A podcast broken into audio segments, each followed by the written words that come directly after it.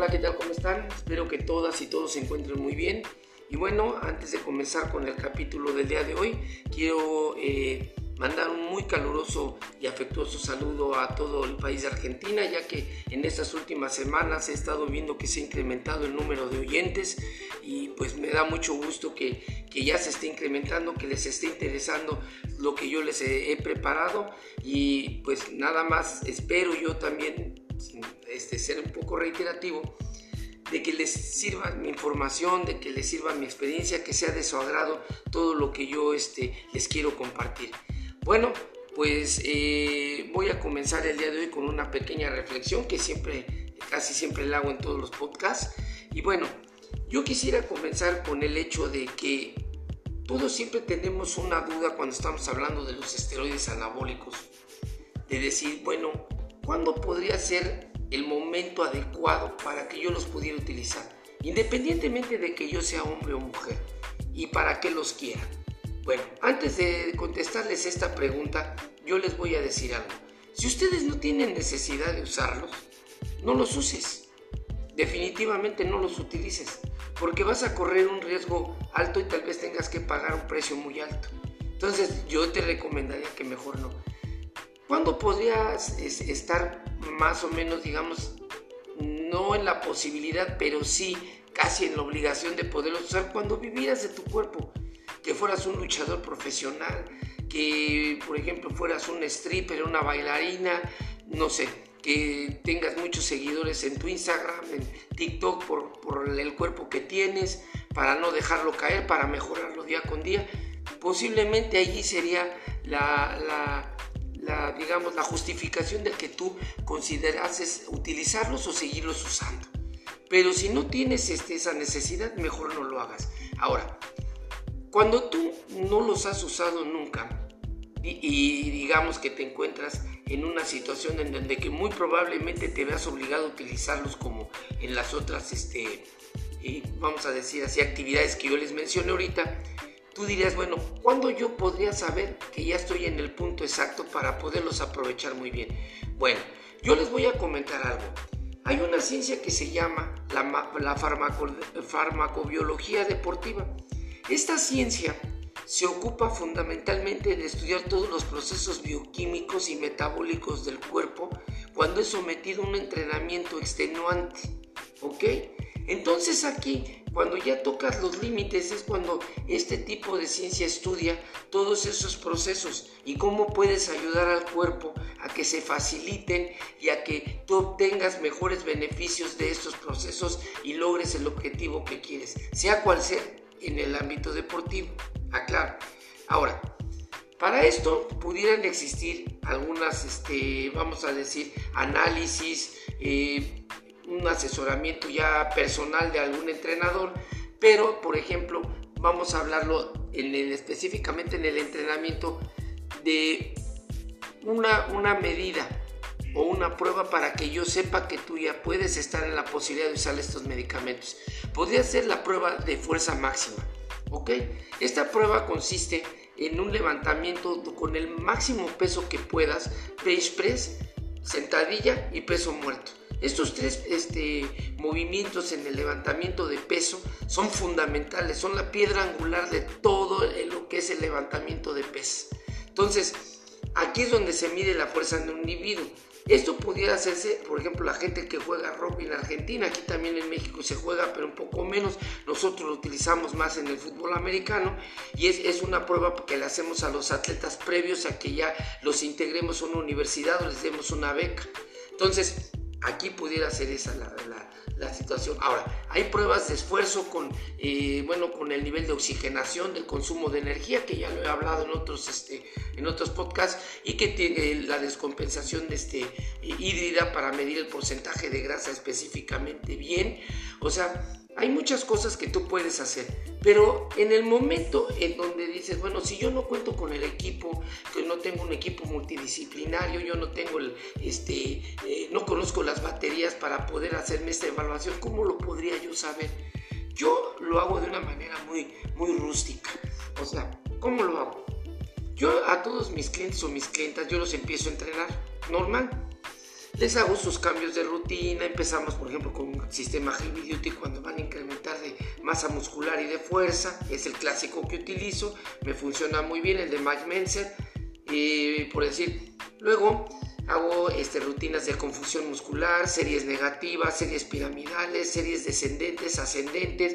Y bueno, voy cambiando siempre las rutinas para confundir al músculo y que no se adapte, que no entre en un proceso de adaptación.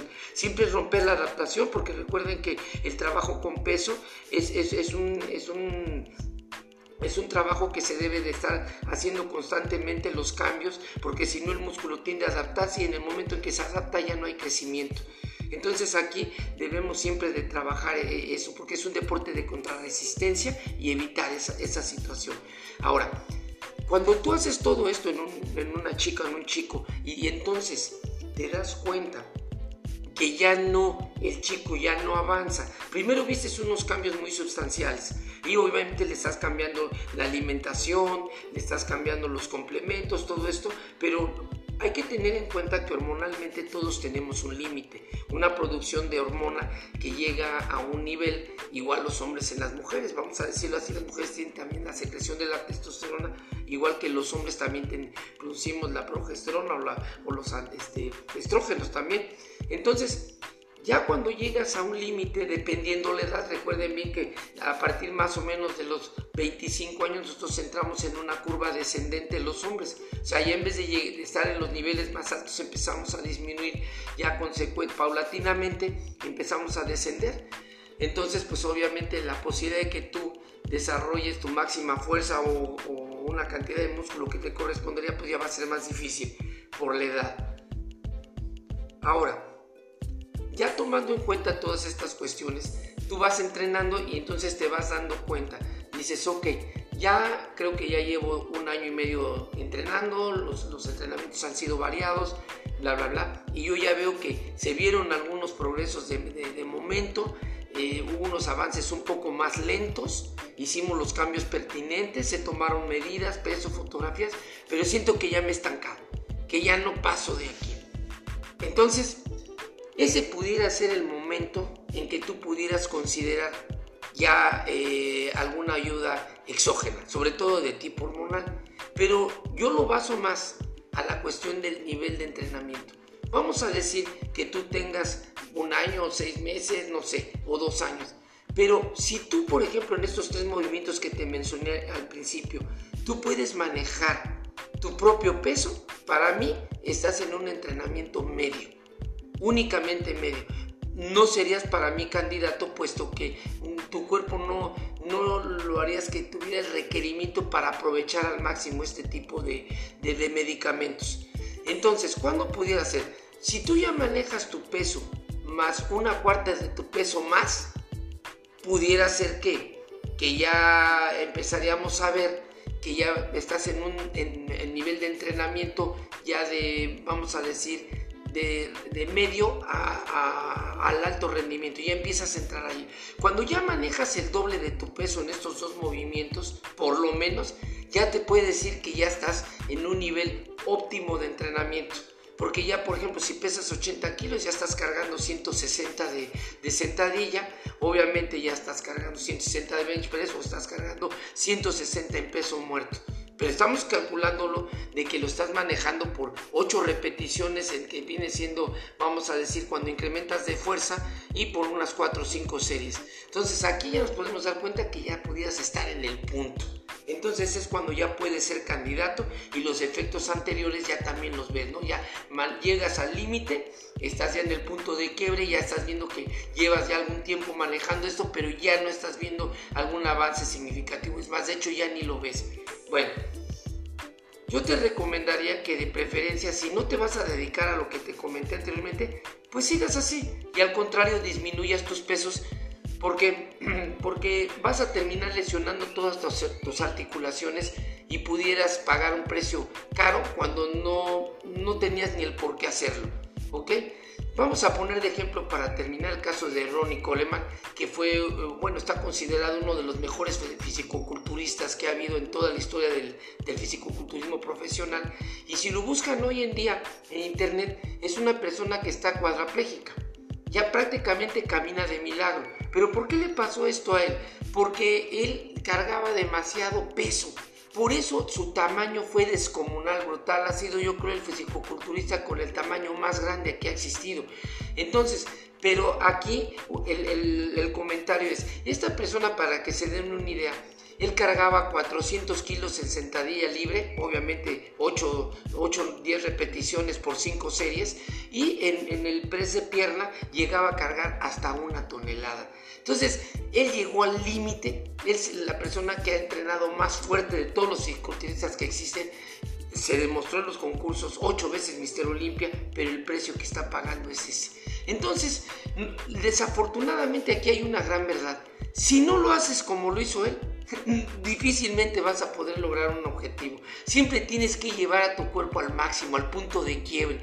Si no lo haces así, muy difícilmente vas a poder eh, lograr lo que tú quieres. Un cuerpo de, envidia, de, de 10 mil seguidores, de todo eso. Tienes que entrenar mucho, muy fuerte. Y sobre todo, si vas a competir en fisicoculturismo, pues como Ron Coleman, lo tienes que hacer. Es casi un hecho. De eso yo les voy a hablar después porque yo también a mí me sucedió lo mismo y ahorita yo estoy también pagando parte de eso. No tengo afortunadamente tumores en la columna vertebral, gracias a Dios, pero sí tengo muchas lesiones a nivel articulaciones y todo esto del cuello, de cervicales por la, por la misma situación, porque yo soy ectomorfo, yo llegué a pesar mucho y realmente los niveles de entrenamiento los llevé al punto de quiebre. De eso después les hablaré, pero esta es la realidad de las cosas.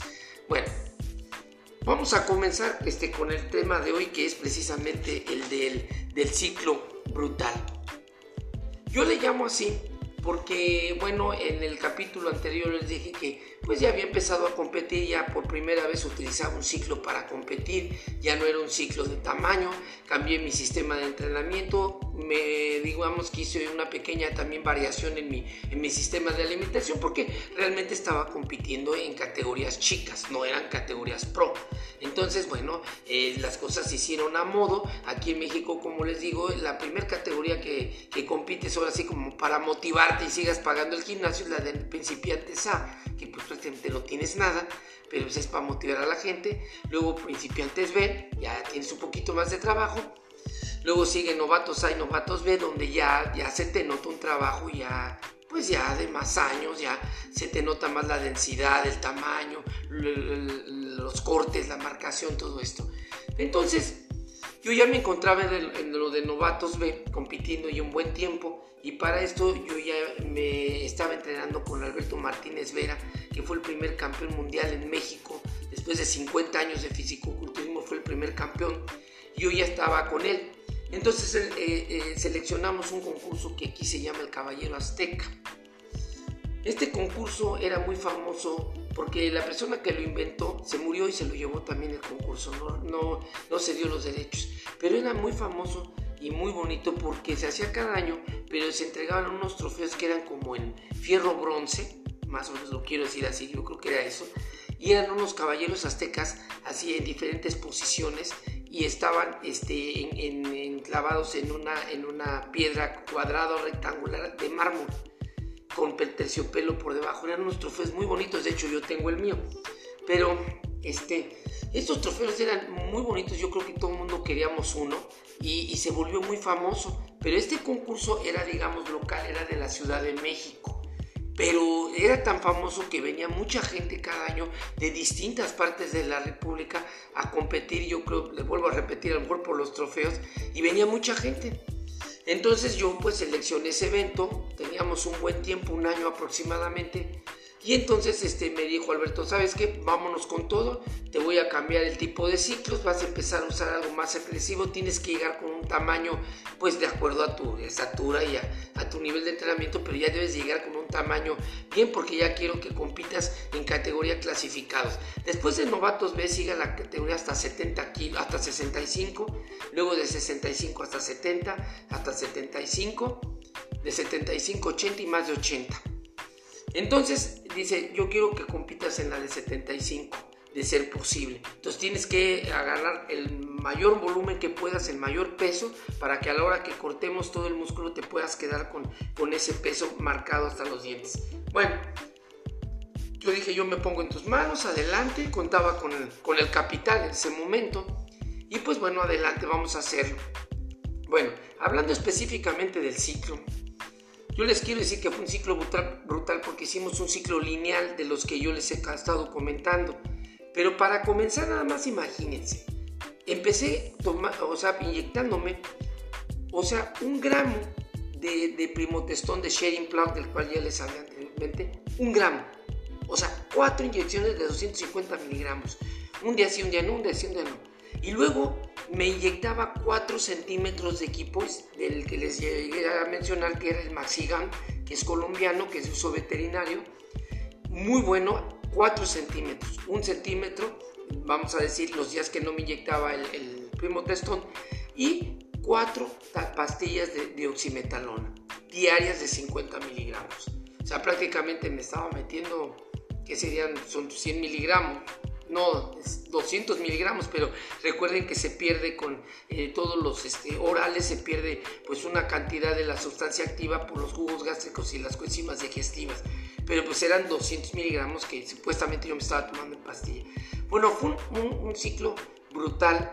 Yo empecé a cargar pesos descomunales, realmente me sentí como nunca, o sea, entrenaba como una bestia, empecé a ganar peso, estaba comiéndome alrededor de 3 cuartos de kilo de arroz, eran 14 claras de huevo en el desayuno diarios a la mexicana con champiñones, 3 panes tostados, medio litro de jugo de toronja.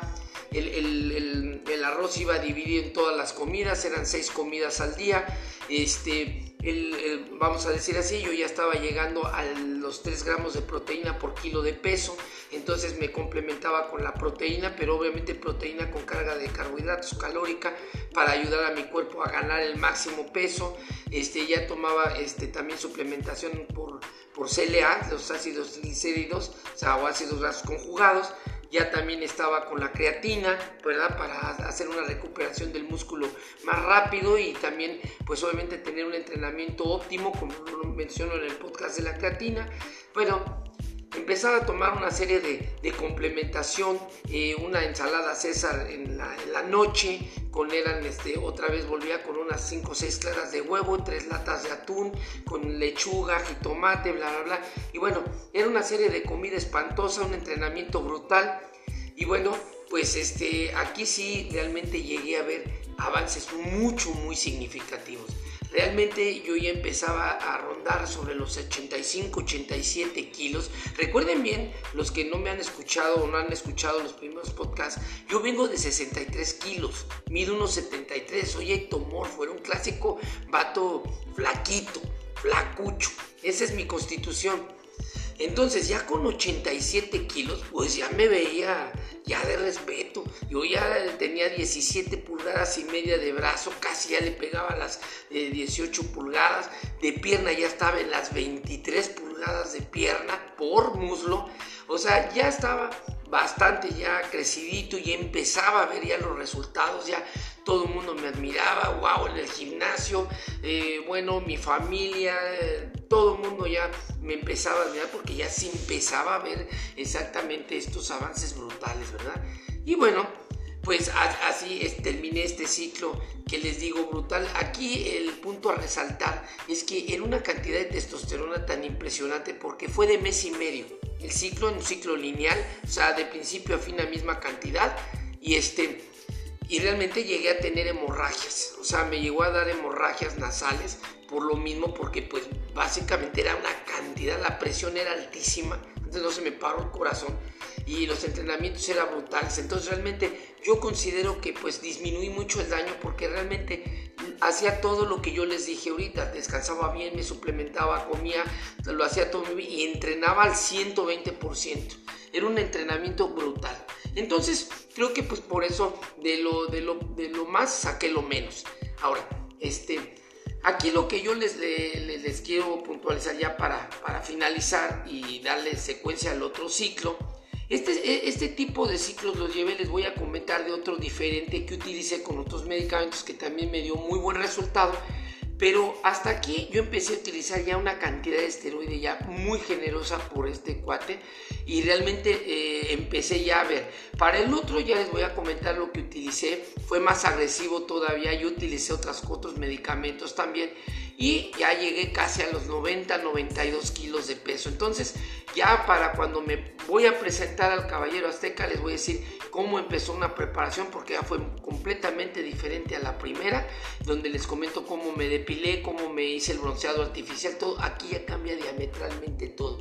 Ya empiezo a utilizar por primera vez los diuréticos, ya empiezo a utilizar otro tipo de, de medicamentos, tuve mi primer contacto con la hormona de crecimiento, ya empecé a ver otras cosas diferentes, ya como todo un profesional, las camas de bronceado, ya empecé a ver muchas cosas que hacen los fisicoculturistas profesionales, pero se los voy a contar paso a paso cómo lo fui haciendo y cuáles fueron los efectos, cómo lo experimenté, porque también tuve muchas fallas hasta que le logré encontrar la clave a mi cuerpo y pude ganar campeonatos importantes, ¿ok? Bueno, pues este, hasta aquí los dejo. Espero les haya gustado la información, que sea de su utilidad a todos. Un abrazo a todas las personas que, se toman el tiempo de, de, escucharme donde quiera que estén. Y pues un abrazo, un saludo de su amigo, el profesor Carlos Roche, el abuelo fitness.